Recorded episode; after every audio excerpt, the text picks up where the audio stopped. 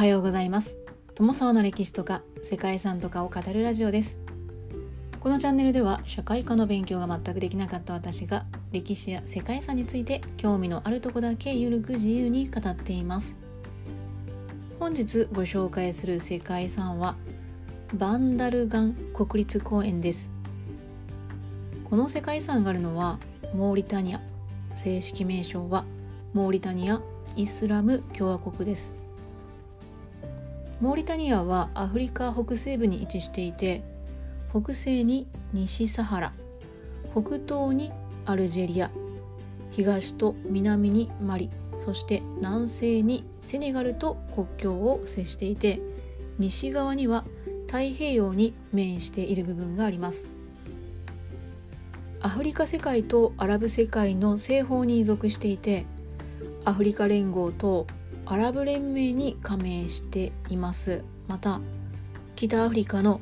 マグレブと呼ばれる同じ歴史や文化を共有する5カ国の経済協力機構アラブ・マグリブ連合にも加盟しているそうです。はい、そんなモリタニアの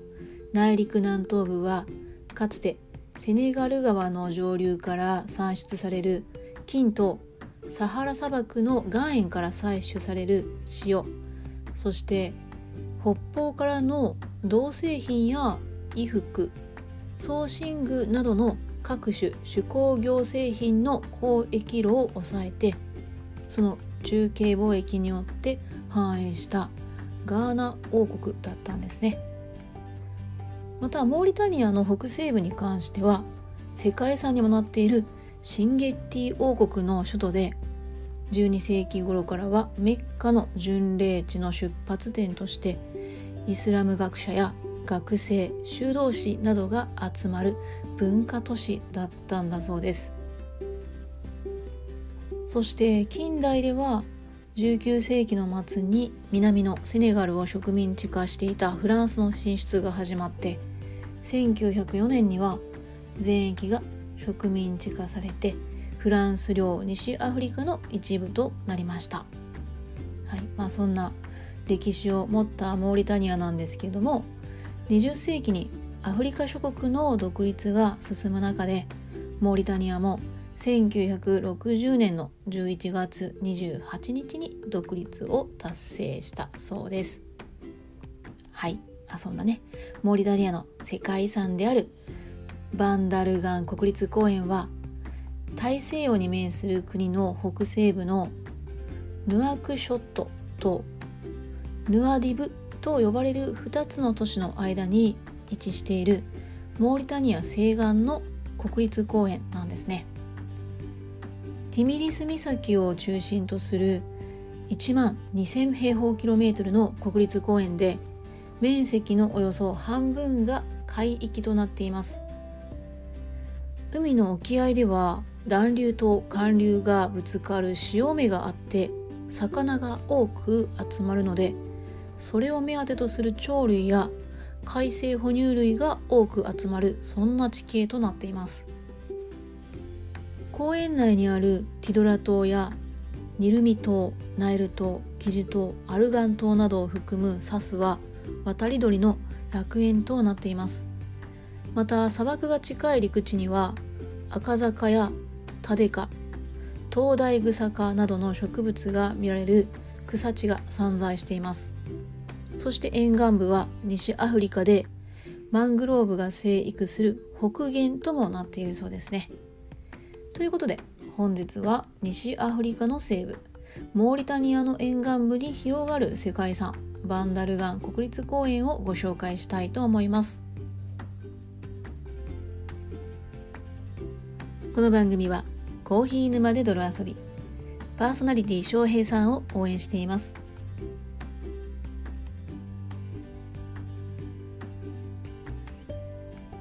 モーリタニアには野生の楽園と言われる多くの鳥類が飛来して生息するバンダルガン国立公園があります。バンダルガンはアルガン暗礁というのを意味しているそうで暗礁というのは岩石とかサンゴ礁でできていて船舶にとっては座礁の恐れがあるような危険な場所なんだそうです。世界遺産の対象となっているのはモーリタニア北西部ダフレ島ヌアディブ州の沿岸部の陸地及び海域です。バンダルガン国立公園は野鳥が多く集まるだけではなく美しい景観や伝統的な生活を続ける先住民の文化なども残されています。国立公園内は平坦な地形で最高点は標高15メートル。海洋も遠浅の海が広がり最深部でも5メートルほどの深さとなっています。年間の平均量は34ミリから40ミリと少なく気候は温帯と熱帯の境界域にあたり砂漠が多い陸地と海風が冷やされる海洋の2つの対照的な特徴を持っています。暖流と寒流がぶつかる潮目に集まる魚を目当てにやってくる鳥類や海生哺乳類が多く見られますがさらに園内に点在する島々は河口から流れ出した肥沃な砂の堆積物であるため多くの種類の渡り鳥が1年を通して訪れるスポットとなっています。サハラ砂漠から流出した砂によって形成された遠浅の地形では1日2回の引き潮の際に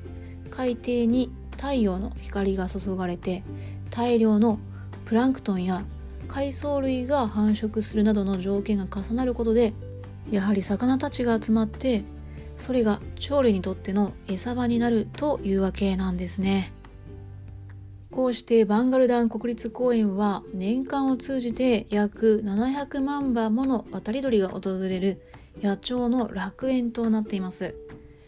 1976年には鳥類や海洋生物の多様性が評価されて世界自然遺産に登録されました。さまざまな種類の野鳥が集まるバンダルガン国立公園なんですけどもその中でも特徴的なものが豊富な種類の渡り鳥で桃色ペリカンやオオフラミンゴ白ペリカン黒アザサシなどが訪れるそうです。遠くはシベリアからやってくる渡り鳥もいるそうでバンダルガン国立公園ではおよそ300万羽が越冬もしているそうですね。現在の環境としては沿岸部には砂漠が差し迫っていますがかつてサハラに緑があふれていた時期にはここには肥沃な三角巣が形成されていたと推測されているそうです。公園内にある島からは石器時代の人類の生活跡も発見されていて古くから人間の営みもあったんですけどもここにはアルガン暗礁の名が示すように一帯は暗礁の多い浅瀬が広がっています。1816年にはフランスのフリゲート艦メデューズ号が暗礁に乗り上げて多くの犠牲者を出したという事故もあったそうです。逆に言うとこうした難所となる地形だったからこそ新しい人の手が入りにくく自然環境が守られてきたという指摘もあるそうです。おかげで多くの野生の鳥たちの楽園となったわけなんですけれどもバンダルガン国立公園には渡り鳥だけではなくさまざまな自然の植物も存在しているということも特徴として挙げられます。砂漠に近い陸地ではアガザガやタデカ灯台草科など植物が見られます。そして沿岸部には西アフリカのマングローブが生育する北限となるヒルギダマシの将軍聖地があるそうです。遠浅の海にも多くの海藻が繁茂していて多種の植物の宝庫とも言うべき国立公園なんですね。そんな自然豊かなバンダルガン国立公園ではありますが世界遺産に登録されているにもかかわらず国立公園内にはこの地で生活を営む先住民族が存在するんですね。それが井村原人で彼らはイルカの習性を巧みに利用したボラ漁で生計を立てています。彼らの生活はこの公園の自然を壊すのではなく共存するというもので彼らのボラ漁は持続可能性を満たす適正なものというふうに判断されているそうです。現在バンダルガン国立公園は野鳥やその他の生き物たちの保護を目的として井村原人以外の一般人の園内の立ち入りが認められていないそうで観光ができるとしてもその際はエンジンのついていない船で行われることとなっているそうです。アクセスの不便な立地条件と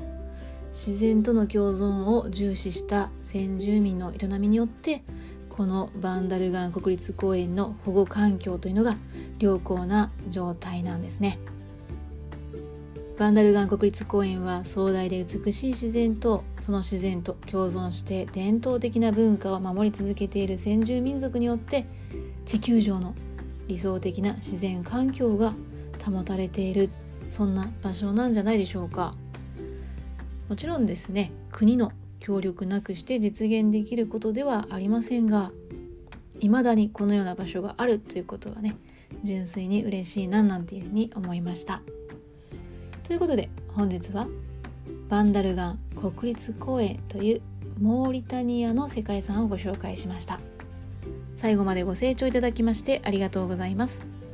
皆様本日も素敵な一日をお過ごしくださいね友沢でした。